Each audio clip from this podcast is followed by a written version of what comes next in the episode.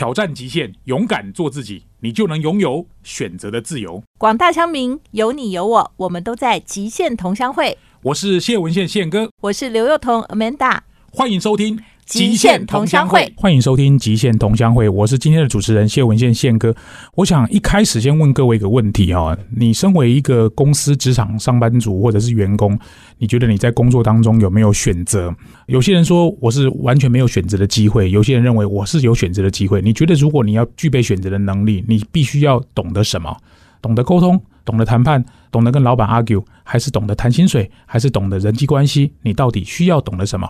今天来的这位专家，主要跟各位来谈职场神兽的养成记。如果你在职场想要变成一只神兽，不想变成社畜，这一集你非听不可。马上来喽！Hello，各位亲爱的听众朋友们，欢迎各位准时收听每个礼拜五七点到八点 FM 九六点七环宇广播电台线上充电站节目。我是主持人谢文宪宪哥。在刚刚开场白的节目，我不知道各位有没有听到那一段哦？你觉得你在职场是不是有的选择？在今天的节目当中，我们要谈到的是，如果你要变成职场神兽啊，大家都不敢欺负你，然后你是一方之霸，你到底需要具备什么能力？在今天开始之前，我想要跟各位谈谈，我最近看了一个网络温度计的调查，它的调查。基本的时间是在二零一八年的三月到二零二一年的三月，时间非常长哦。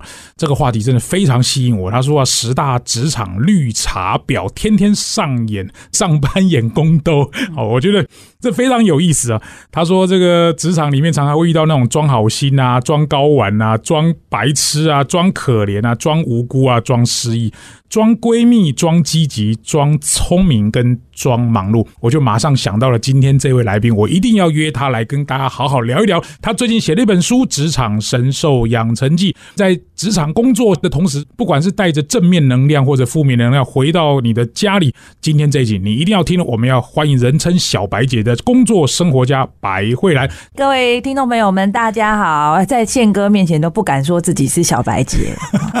马上就变成迷妹，我就让人家长辈，我 他也叫我宪哥也是一样，反正没有关系。我们今天就叫你小白姐。嗯，我想问你一个问题哦。刚刚我一开始讲的这个职场绿茶婊，天天上班演宫斗，我不知道在女生的环境，或者你在 Microsoft 负责 Windows，大家都知道什么 Office 三六五，就是你在负责。简单先介绍一下你的工作内容好不好？哎，首先我要先，虽然宪哥是前辈，我还是想要可瑞一下刚刚宪哥的说法，因为绿茶跟宫斗不限于女生，绿茶跟宫斗其实是一个人的游戏，是有时候男人斗起来更凶狠。嗯，男人都是那个直接拳打脚踢。哦，那您就是没有看过宫斗的专家了。其实像宫斗里面，嗯，如果今天大臣。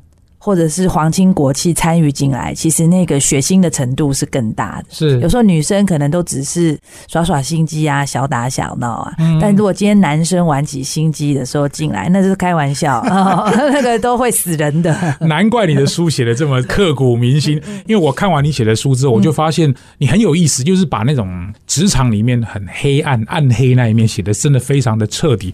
我想问你，刚刚我讲的这几个问题，像比如说什么装好心啊，装高。玩啊，装白痴，装可怜。它其实里面有一些说明，比如说我们讲第十名排行榜第十名，装好心，假意帮忙抢功劳，这个狂定菜鸟大魔头。你有遇过类似像这样的状况吗？或者是女孩子可能常遇到什么装闺蜜，喜欢讲什么亲爱的套八卦，有遇到这样的情况？哦，我的书里面就写啦，嗯哦，因为其实我就是碰到这样的事情，因为其实通常你在办公室里面。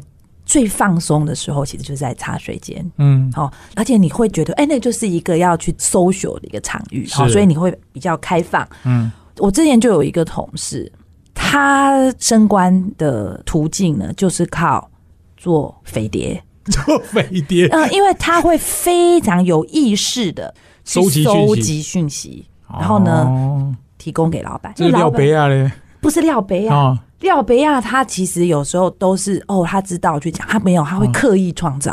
哦。哦，举例就刚刚讲装闺蜜嘛，嗯，这个人就是这样，他会在你可能在等咖啡的时候，嗯，好去旁边讲一下，你最近好吗？嗯，我最近很惨，老板对我做了 A B C D 等等的事情，哎。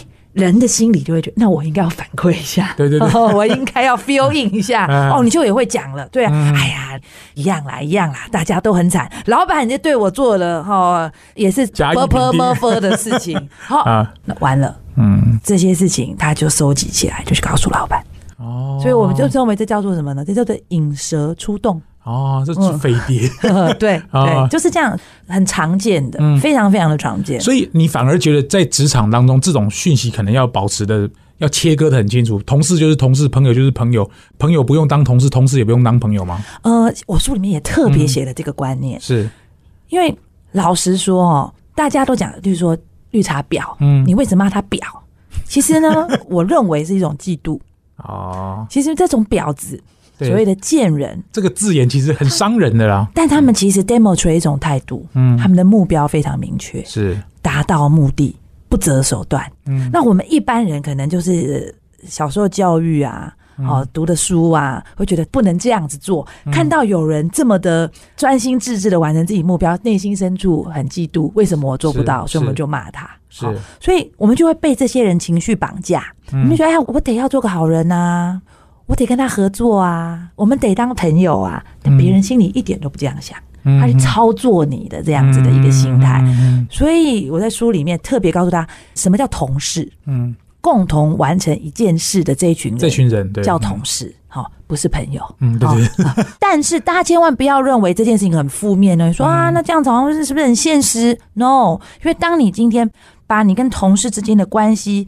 聚焦在做事的时候，你会理性，嗯，会对事不对不对人，所以反而什么呢？反而会很高效。嗯，我觉得也很有道理，因为我常常跟很多朋友讲，有时候朋友就是朋友，同事就是同事。因为当然，如果你认定他是你的朋友，像刚刚在茶水间的这些事情，你就可能会跟他讲，你就不会把闺蜜跟同事这个事情把它混为一谈了。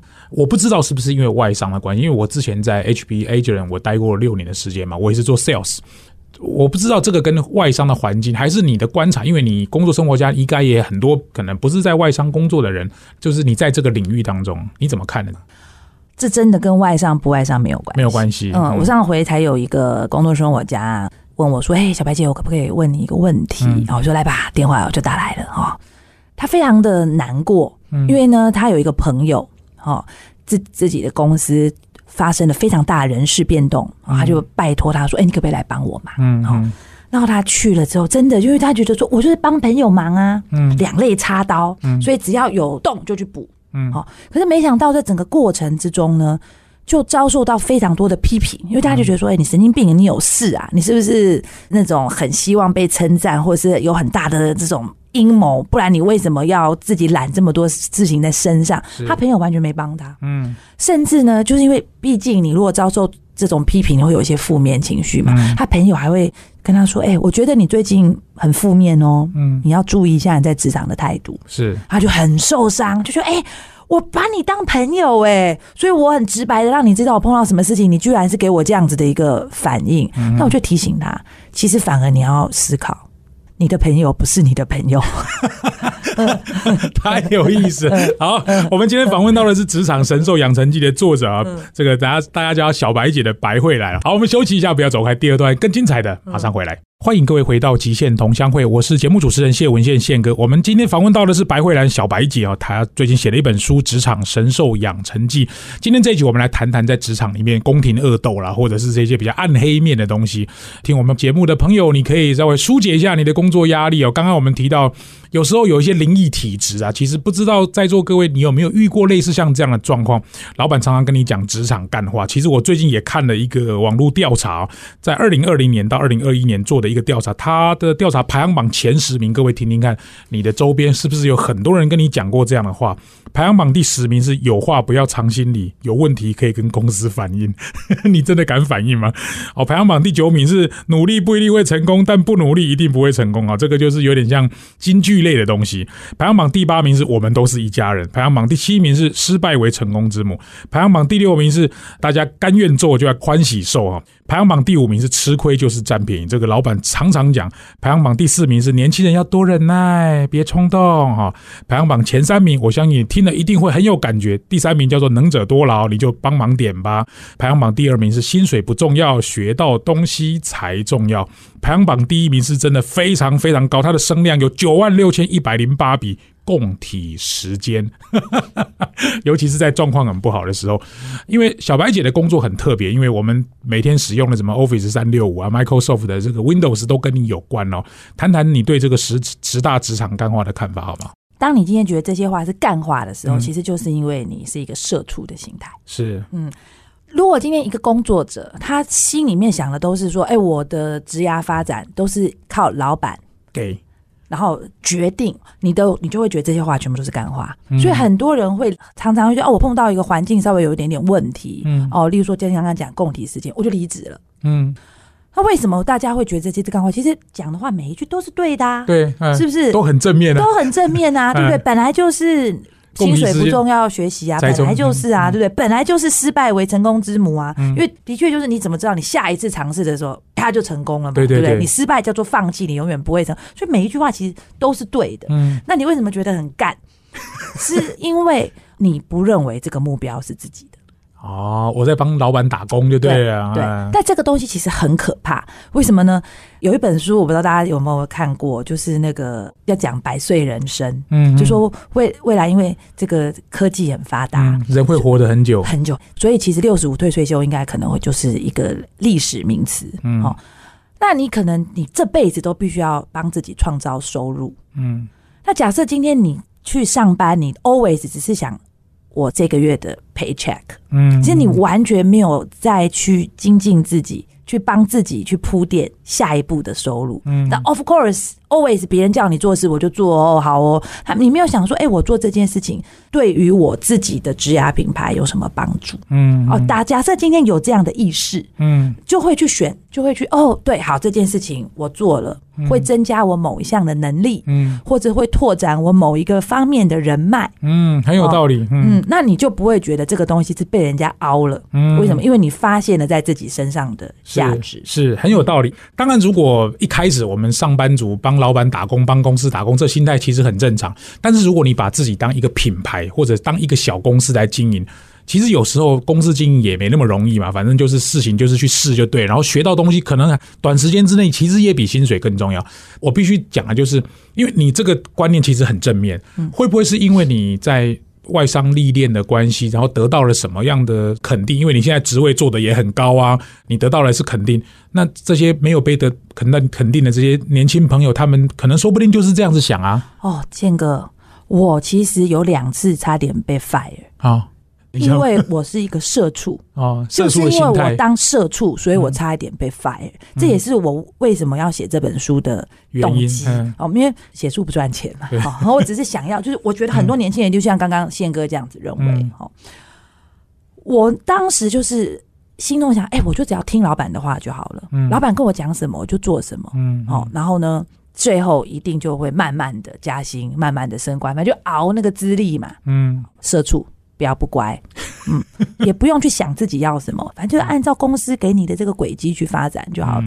结果就讲，就叫黑天鹅事件。嗯，你觉得怎么可能会发生的事情，就像新冠肺炎一样就发生了。嗯，我老板被逮到拿左边的钱去买右边口袋的业绩，嗯，怎么办？嗯，叫下面的人去死嘛。啊，叫他背黑锅就对，叫我背，叫你背黑锅，一定是要找个人去死嘛？怎么可能死他自己呢？嗯，对，所以就是开始每天叫下午就叫我去他办公室拿证。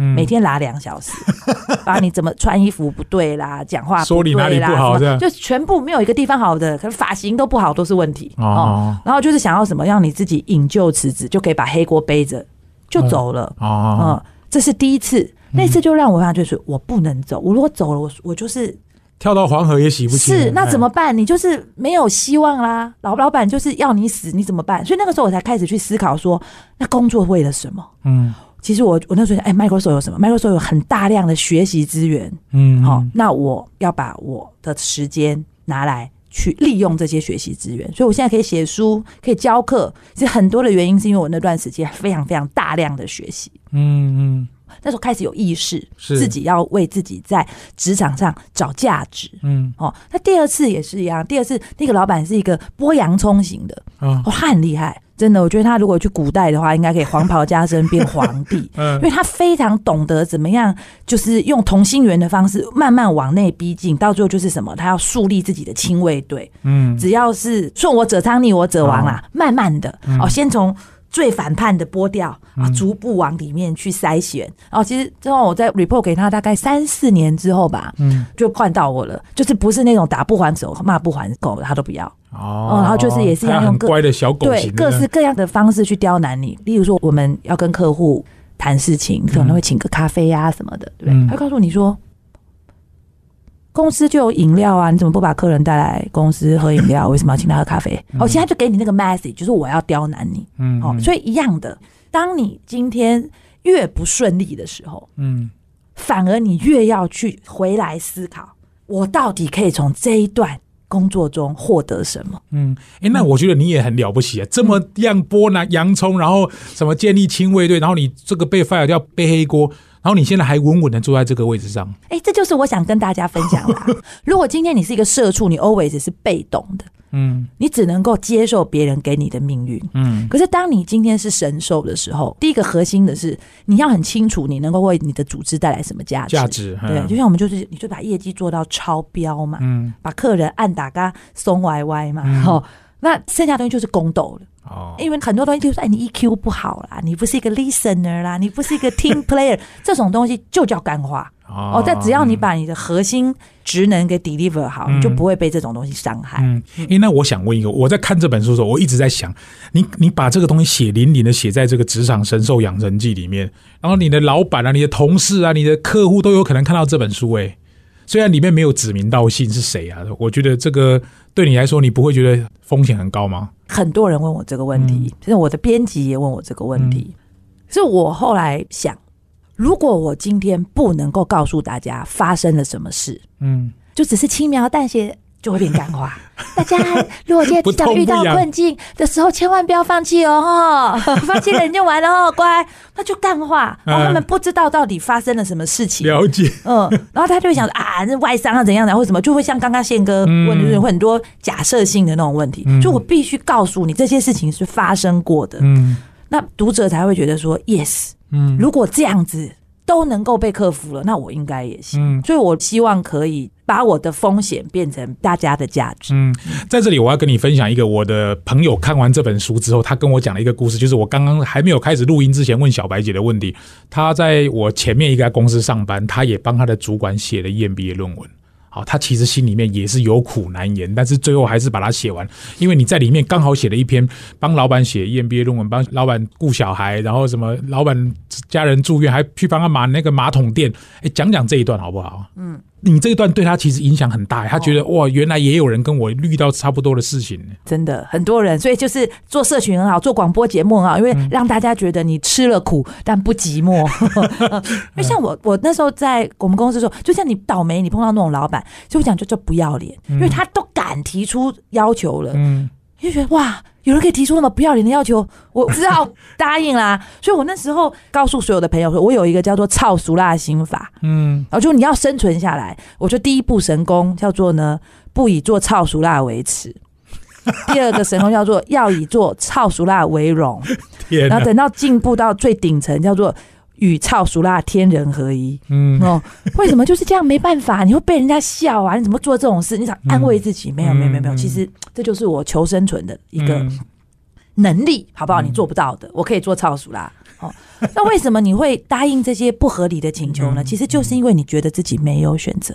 哦，哦，你就是觉得说，我如果不答应，他可能以后就不会帮我加薪，有升官的机会就白 pass 我，好，有好的专案就不会让我参加，哦，我就有这种想法，我就也是像我刚刚讲，你认为你的职涯是被动的，嗯，哦，所以反而是什么？我真的被霸凌了之后，我站起来之后，再也不需要做这个事情了。你变强，就没人敢欺负你了。不只是没有人敢欺负，而是你为什么会觉得加薪？升官、参加好的专业是别人给你的赏赐呢？不是的，这些东西应该直接 relate 到你的成果。嗯，当我今天达到这个成果的时候，我就可以提出要求。所以也是为什么我特别在书的第三部分的时候谈到职场谈判这个概念。嗯嗯，你自己要很清楚有一个目标。嗯，我要达到它，那我会做什么事情？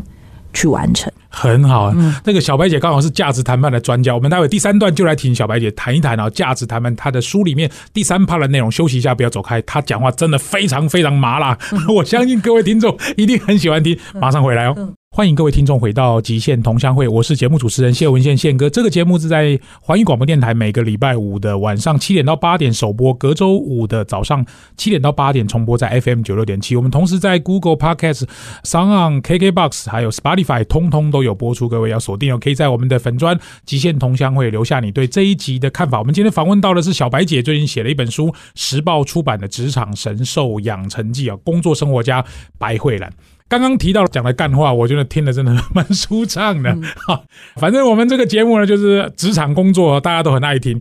刚刚我们提到这个价值谈判，因为小白姐自己也是价值谈判的老师，而且我相信她对这个领域一定有非常深的研究。这个 part 其实从一个内容开始谈起，到底要怎么样跟老板谈加薪，这个我觉得很有意思。还有升职的时候到底要怎么准备，尤其是履历表或者是每天要写工作日志的这件事情，非常打动我。我想请小白姐从这个地方开始切入你这一 part 好吗？嗯。其实谈判哦，大家都以为是个技能，是。其实谈判不是技能，谈判其实是流程管理。嗯嗯。那你管理的流程是什么呢？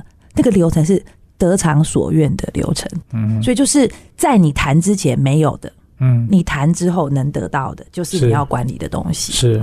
那为什么很多人会很喜欢抱怨？嗯，因为他都觉得好的都是别人的东西，你应该要给我。给我，嗯。如果你不给我，就是你的错。嗯。我要抱怨。嗯哦，但其实这个想法，你这辈子就什么东西都得不到。嗯，为什么呢？我为什么要帮你嘛？嗯，我们讲你有一个目标，你的这个目标需要人脉，需要知识，需要能力，需要钱。诶，这些东西别人用的也可以完成他的目标，我给你干嘛？嗯，哦，所以每一个人都必须要去很明确的把自己。可以被他人利用的那个价值找出来，嗯哦，你要很先清楚我要这个，那对方要什么，嗯，你才有办法去交换。是，所以这是最重要。很多人都不去想这个，嗯，然后一坐上桌子就开始我要什么你给我，然后就于是就陷入僵局，对对，然后满脑子就只想说我要赢他，对，拍桌子骂人 哦，然后呢威胁各式各样那种乱七八糟的奥博都拿出来，哦，其实 eventually。有可能你可以得到你想象中的那个短暂的一个好处，你赢了这么一次，但你就输了跟这个人后来未来所有的那种机会，所以不是为了赢，而是为了得到你想要的。嗯，太有道理。我想听你这样短短讲两三分钟，我就心里面冒出好几个我过去曾经谈过的人物啊。好，书里面有一个 part 我其实蛮有感觉，比如说假设你目标是要明年要加薪。就百分之十好了，你其实从现在就要开始准备，包含你要写这个工作日志，或者是你到底做了什么事，谈谈这一段你的思考逻辑好不好？哦，这个我真的是因为当社畜当久了，所以 才有这种想法。因为呢，我在讲，我们就碰到那种奇葩老板嘛，嗯，你自己想想，回想一下自己的人生经验，会不会就会啊，加加薪明明做的要死，结果生的是谁？别人。常常在拍马屁的那个，嗯嗯，连老板喜欢喝什么咖啡口味都知道，嗯，下班还会去陪老板的儿子打篮球，升官了，啊，那你就很干呐，对不对？为什么会这样子呢？哎，其实是你不知道老板要什么价值。是吧？如果今天你一开始你是以终为始，嗯，我今年的职场目标是我希望可以加个薪水，嗯，是不是应该先跟老板聊一下他的 benchmark 是什么？嗯嗯嗯，理解老板要什么嘛？对，你才有办法对症下药，不然其实你做的东西都是人家不要的，其实就有点类似像我们。想要找个女朋友一样，对不对？女生喜欢温柔的男人，结果你没有，一直去练 muscle，哦，那你一定不会得到芳心的嘛。其实都是一样的事情，所以我才说不要每次都把你能不能够加薪、能不能够升官这件事情到年终的绩效考核再去 PK，没乎啊，然后很难过。这没有那个，其实是你在做年初计划的时候，嗯，就应该要想到的事情。所以我刚讲嘛，谈判是一个流程管理，你要把它变成一个 journey。不是一个点，一个旅程。书里面有一段话，其实看的蛮有感。他说：“能上桌就有利。”意思就是，当然你不是要跟人家拍桌，一路想要赢，其实是管理你在这个谈判过程当中的流程。谈谈这一段，我不知道你在价值谈判这个课程的时候，或者是它的切入点会是什么东西呢？让我举个例子，因为最容易觉得自己无能为力，其实就是社畜们哦，他们都觉得自己随便就会被 fire 了。嗯。大错特错，其实今天只要你被公司请进来，你就已经有利了。为什么？因为你背后有一个最大的利是劳动基准法会保护你。嗯，其实这个哈，我如果今天那个所有的这个职场工作者在听这个节目，我一定要提醒大家，这是你们的圣书。嗯，请一定要读。很多职场工作者根本没有看过那个劳动基准法。然后就每天都自己脑补，可以随时随地像垃圾一样被人家塞到那个厨余桶里面，那个是 很没有必要的哦。所以为什么说你老板非得跟你谈不可？嗯，因为他没有办法随便的 fire 你，所以他为什么他只要愿意跟你谈，你就有利了。你只是要去把你那个利找出来哦。所以很多人都觉得我没有，我没有错。只要对方愿意跟你谈，他让你上了这个桌子，你一定有利。嗯，你要把它找出来，然后去杠杆他。意思就是你要找到自己有利的点，或者是到底这个时候老板他要怎么处理我，他可能必须要拿条件跟我交换，是这样的意思吗？是，没错。哦，好。那除了这种价值谈判可以用在职场当中，这种价值谈判你会用在，譬如说你在做业务的时候，跟客户相处的时候，可以举一个例子吗？当然啦，因为其实我除了在教价值谈判之外，我还自己写了一个东西叫教练式销售。嗯，为什么讲教练式销售？就是一般人做业务就是。我就是卖电脑，嗯，而且就是这个牌子长这个样子，要不要？结束了，哦，客人要，谢谢，客人不要，见，嗯，通常都是这样子哈。那其实一样，这也是一个，其实销售也是个谈判的过程，嗯嗯，你要去好奇，对客人来讲，他的成功的定义是什么？嗯，于是你的产品跟你的服务。能不能满足他？是能够帮助他成功。你要他产生这个内在动机，因为我好想买你的东西。为什么我买了你的东西可以让我自己成功，让我自己变得更好？所以很多业务人员他是完全没有好奇心，去就只有卖卖卖卖卖。哦，那像我自己在跟客人沟通，我第一步去的时候，我每次开场白一定都是：哎，你最近好吗？然后他就巴拉巴拉巴拉巴拉跟你讲很多东西。然 后，但你就是要从里面去听到，嗯，他的渴望，嗯，跟他的忧虑，嗯，然后呢？慢慢的，就是 as 教练，嗯，去帮他找解决方案，然后呢，把这个解决方案跟你能够提供的产品跟服务最后绑在一起。了解，嗯嗯。所以像譬如说那个，我们都知道什么 Windows 什么 Office 三六五那个订阅也是你这个部门或者你这个单位在负责的。是。好，那通常你销售的对象是应该是 To B 吧？哦，我们的 Model 我负责是 To B To C，我是经营经销商，像什么 PC Home 啊、Momo 啊，然后再让一般的消费者或者是中小企业去买。哦，所以 to B to C 哈，所以我相信你跟我的电脑里面都有这个，反正就是一年到了就要叫你刷一次卡就对了。好，哎，我不知道这个转成订阅式之后，它的逻辑到底是什么？因为我们可能有些人他是用盗版的，或者用学校的版本，或者是有人以前用的是什么 Office 什么版本，这个销售的逻辑可以简单跟我们分享一下吗？其实我觉得每一个客人都不一样。以前微软都会觉得自己很大，想要把产品卖给两岁到八十八岁的。对，但其实这个是不可能的哦。那所以你说你买软体，你用盗版，那其实就是哦，我觉得够用就好，跟我的道德上面可以 OK。对，那为什么要订阅？订阅的好处是订阅它什么？它是一个不停在成长的服务，是是。哦，所以像现在 Microsoft 三六五的核心价值，其实第一个它有云端，所以你可以跨装置使用，对对对，所以我们就方便，就不用带一台电脑，就手机就可以处理很多事情了嘛。那第二个核心价值是什么？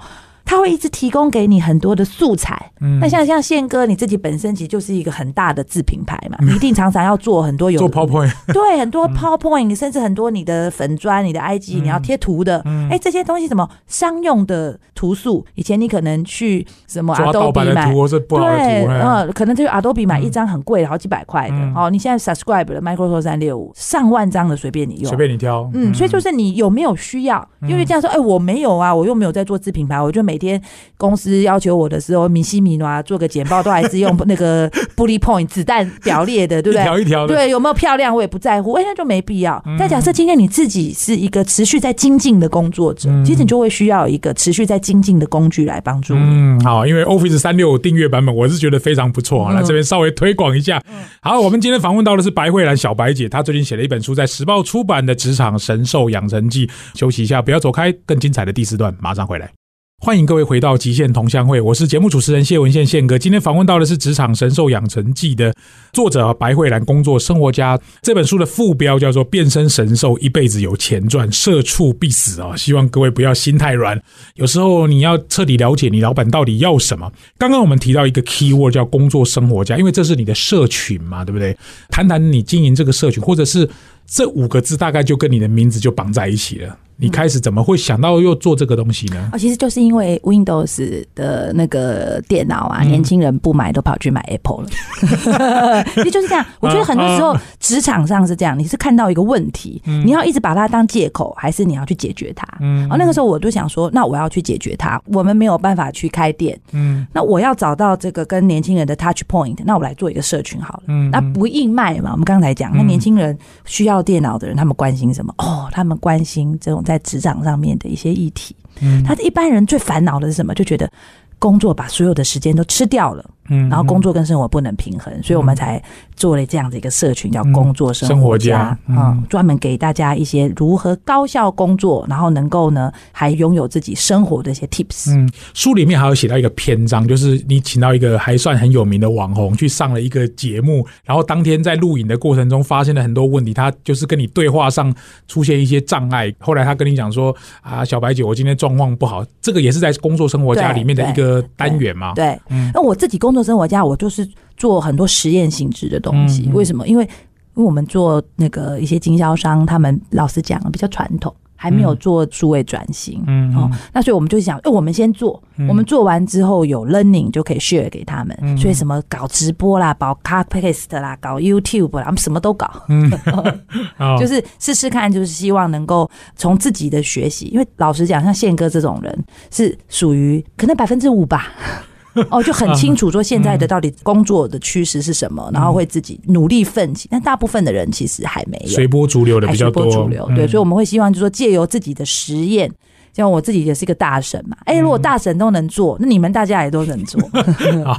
因为你这本书是在二零二二年的一月份出的嘛，其实那时候本来很早就想要访问你，后来因为我家里出了一点状况，那我不知道这段时间你从一个工作者、上班族、高阶主管，Office 三六五，然后 Microsoft 到出了书到现在为止大概三四个月，你生活上或者是你的职场上有什么改变吗？或者有收到什么读者给你的讯息吗？哦，其实我因为斜杠经营。多元职场品牌，反而让我自己变成一个更满足的人。嗯嗯。哦，我曾经看过一个职涯的算是教练，给所有人一个建议，叫做 “Bring your purpose to work”。嗯，就是你必须要是有使命感在工作的。是是。那像我现在就以前就是你只是解决 Microsoft 的问题，嗯，可是现在你出了书。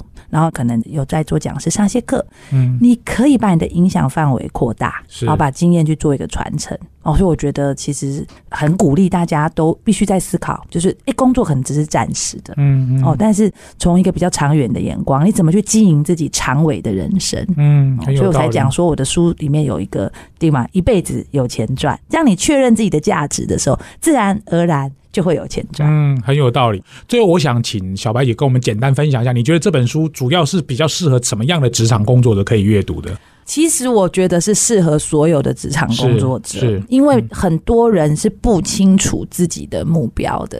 所以我讲神兽养成的首部曲，第一步就是找到你的目标在哪，因为你得不到你不要的东西。